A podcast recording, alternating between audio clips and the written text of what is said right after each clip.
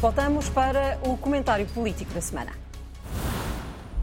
Com Susana Peralta e Pedro Norton, muito boa noite aos dois. Vamos falar sobre o novo secretário-geral do Partido Comunista, que acabou de estar aqui sentado connosco, Pedro. Agora que já conhecemos um pouco melhor de Paulo Raimundo, conseguimos olhar para a frente e perceber o que é que pode mudar? Que sinais é que ficaram sobre os próximos tempos do PCP? Eu acho que, se calhar, antes de entrar na entrevista propriamente dita, vale a pena pôr a entrevista em contexto. A entrevista e, e o discurso desta manhã. Sim. Eh, e para isso, se calhar, eh, começava já com os gráficos que sugeri para hoje, ehm, que são os gráficos da evolução dos, das votações nas diversas legislativas, ehm, dos resultados do PC, em que se observa aquilo que eh, todos sabemos, um declínio progressivo do Partido Comunista desde os anos 70, uhum. Estrutural, que tem ali uma primeira queda muito significativa a partir do final, meados final dos anos 80. Ainda com Álvaro Cunhal? ainda com Álvaro Cunhal, mas depois já na parte final já ligada, obviamente, ao pós-89, ou seja, e esse declínio estrutural, eu diria, está ligado a um fato que é simples de perceber, o PCP enfim, defende uma, uma, uma proposta para, para, para, para, para a sociedade e para o mundo que a história se encarregou de demonstrar com estrondo, particularmente em 89, que é inviável, quer no plano económico, quer no plano social. Portanto, temos esse declínio, que, para ser, para ser justos, é estancado durante boa parte dos anos 90 eh, e início dos anos 2000, eh, quer com Carvalhas, quer depois com, com, com Jerónimo. E é estancado, estou convencido, porque o PC, ao contrário de outros países, de outros partidos congêneres, apesar de tudo, se fechou muito sobre si próprio, numa certa ortodoxia, e as características muito particulares de Jerónimo Sousa também terão contribuído para estancar esse, esse declínio mas que depois tem uma segunda queda muito significativa no pós-geringossa. Uhum. Uh, e, e, essa, e, e essas razões mais conjunturais explicam este declínio mais recente e muito acentuado. Eu acho que ainda há mais um facto que ainda não foi ao, ao, teste de votos, que é precisamente a posição do PC em relação à guerra, que eu estou convencido que vai castigar mais o PC, mas para sermos objetivos, isso ainda não foi testado. Bom, com este contexto, qual era o que é que interessava aqui tentar perceber da, da entrevista do secretário-geral? Primeiro, perceber um bocadinho melhor quem é eh, Paulo Raimundo e perceber se, tinha, se teria as mesmas características de empatia, de simpatia que, apesar de tudo, Jerónimo de Sousa eh, teve e que, do meu ponto de vista, contribuíram para a tal gestão do declínio do PC. E depois perceber se víamos aqui alguns sinais de mudança, por mais tenos que fossem, em relação à linha ortodoxa que o partido tem seguido, nomeadamente em relação a duas questões: às alianças à esquerda e em relação à própria guerra. Ora bem, em relação ao primeiro tema, devo dizer que o, o primeiro impacto com, com, com, com, o Raimundo é positivo, ou seja, parece parecer uma pessoa simpática, afável, articulada, um, até desarmante na, na forma como, como, como, respondeu à primeira pergunta sobre o que é que tinha sentido quando, quando foi eleito secretário-geral do PCP, ao dizer que tinha tido uh, medo da responsabilidade. Não é muito comum ver um, um dirigente do PC a, a, a, revelar este tipo de fragilidades. Portanto, desse ponto de vista, ah, devo confessar que, que acho que projeta uma imagem simpática.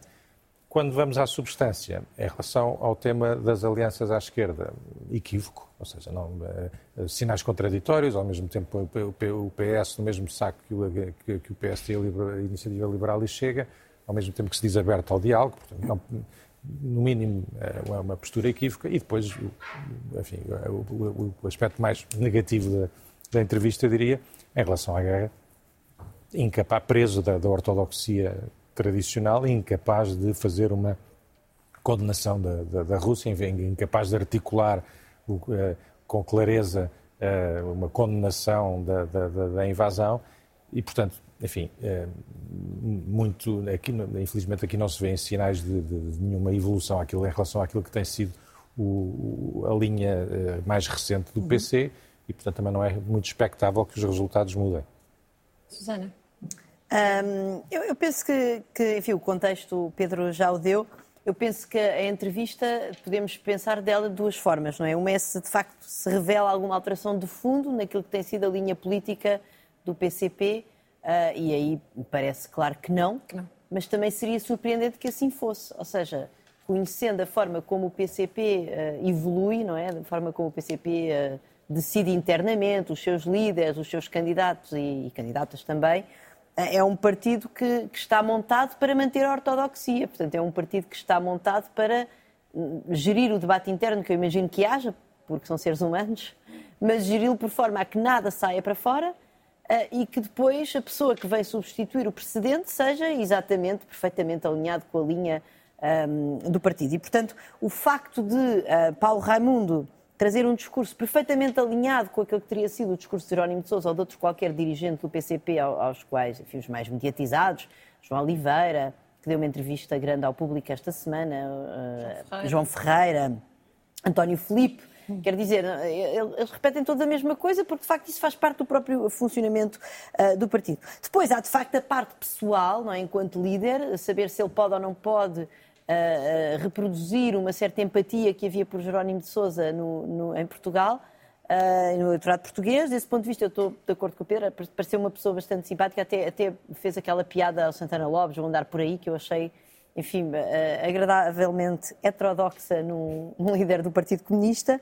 Uh, e também é preciso assinalar o seguinte: eu fui à procura das últimas sondagens de popularidade, a última que encontrei foi de abril, posso estar enganada, mas em abril de 22, que não foi assim há tanto tempo, foi há seis meses, Jerónimo de Souza era o, era o líder partidário com a pior avaliação pelos eleitores e eleitoras Estávamos portuguesas. cima também do início da guerra, não é? Aquela situação Sim, ambígua do é verdade, do é verdade, mas essa situação não, não melhorou, pelo contrário. Sim. Enfim, não, estamos a, vamos ver como é que a opinião pública evolui relativamente a isto, mas a verdade é que a guerra só tem vindo a prolongar-se e a tornar-se mais eh, enfim, a crueldade da guerra está à frente dos nossos olhos e torna-se evidente, e a posição do PC, como Paulo Raimundo mostrou aqui muito bem, não mudou minimamente, minimamente. Uh, e, portanto, desse ponto de vista, até pode ser que ele venha trazer alguma lufada de ar fresco, que, de facto, uh, uh, Jerónimo Sousa estava muito mal avaliado, sendo que se a má avaliação de Jerónimo Sousa fosse ligada às questões, há aqui um traço pessoal, há o traço que tem a ver com, com com as posições políticas, e aí Paulo Raimundo é um Jerónimo de Sousa Júnior. Um, eu, eu, queria também dizer que uma coisa que eu assinalei, que achei eh, interessante, foi todas as vezes em que ele chamou a atenção que a luta do PC é extra-parlamentar também. Portanto, ele falou em movimentos sociais, uh, falou em todas as frentes de combate não desperdiçaremos nenhuma oportunidade. Portanto, ele assinalou, e mesmo quando ele diz, não, não, eu não estou no Parlamento, mas estou perfeitamente descansado com isso. Portanto, o trabalho parlamentar é uma coisa, e eu vou andar por aí a fazer tudo isto que, que, que tem a ver com o trabalho do PC mais alargado, e aí eu, enfim... A... Mas um, adivinhando que vai ser um, um PC de maior protesto, um PC mais na rua ou não? Pareceu-me que sim, pareceu-me que, pareceu que ele, em todo o caso, abre a porta a isso, não é? Não diz isso claramente, não, mas ele abre claramente a porta a isso. Diz que há uma crise que está a agudizar, a crise do poder de compra, fala dos lucros das empresas, etc. E, portanto, uh, há, há, vários, há várias pontas do, do discurso dele que indiciam, em todo o caso, uma disponibilidade para tal. Agora, enfim, o futuro, o futuro dirá, mas ele, mas ele não fecha a porta e, e, e deixa, quer dizer, deixa claramente esse, esse deixa claramente essa sugestão no ar, não é? Uhum. Com várias expressões que ele foi usando ao longo da entrevista, enfim, e, e, e, legitimamente, longe de mim questionar a legitimidade disso. Mas relativamente à guerra, eu queria só aqui dizer que, de facto, esta ideia, quer dizer, de, no fundo, ele ao puxar o conflito a 2014 ele, e depois, ao falar da escalada, ele diz uma coisa extraordinária. O, o, conflito começou efetivamente em 2014, e efetivamente desde 2014 que a Rússia anda, enfim, a fazer, a, a, a comportar-se como um, como um pária verdadeiramente internacionalmente, e vários, por exemplo, eu que sigo o Kasparov no Twitter, enfim, se vale o que vale, ele está sempre, ele diz frequentemente, mas eu avisei-vos, não é? Pessoas como nós conhecemos a natureza da Rússia sabíamos perfeitamente que isto ia acontecer. E há uma coisa extraordinária que é quando Paulo Raimundo se refere a 24 de fevereiro como um momento de escalada da guerra.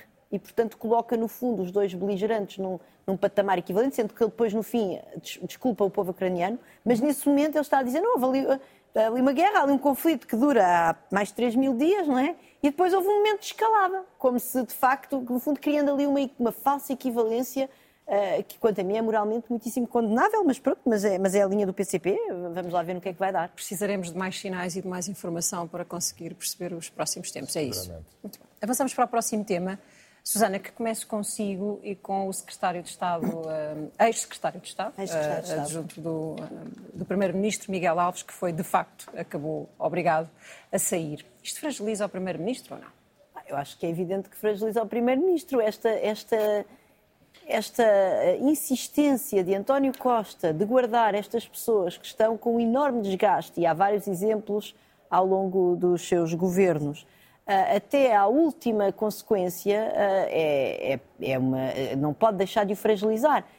muito mais numa situação destas, por exemplo, no caso de, de sei lá, do ministro Cabrita, eh, não havia, bem, depois passou, começou a haver até assim uma situação judicial, mas enfim, muito diferente. Aqui há um caso de corrupção, esta pessoa é erguida, uh, havia já imensos elementos que tinham sido trazidos a público uh, de, de, que, que indiciavam uma grande falta de respeito pelo dinheiro dos contribuintes ou uma enorme incompetência para gerir dinheiro dos contribuintes, em qualquer dos casos, esta pessoa não tem competência para ser secretário de Estado, muito menos, não tem ou competência ou idoneidade para ser secretário de Estado, muito menos um secretário de Estado com uh, um, um, mandato de, de, alguma coordenação política do governo, que é o caso do secretário de Estado adjunto, e, e António Costa segura, segura, segura, e depois, no momento em que se sabe que efetivamente Uh, ele está acusado, uh, depois de ter, de ter feito declarações, enfim, na véspera, sempre a o secretário de Estado, depois diz é a justiça a funcionar. Isto não é uma questão da justiça a funcionar, há uma questão de escrutínio político.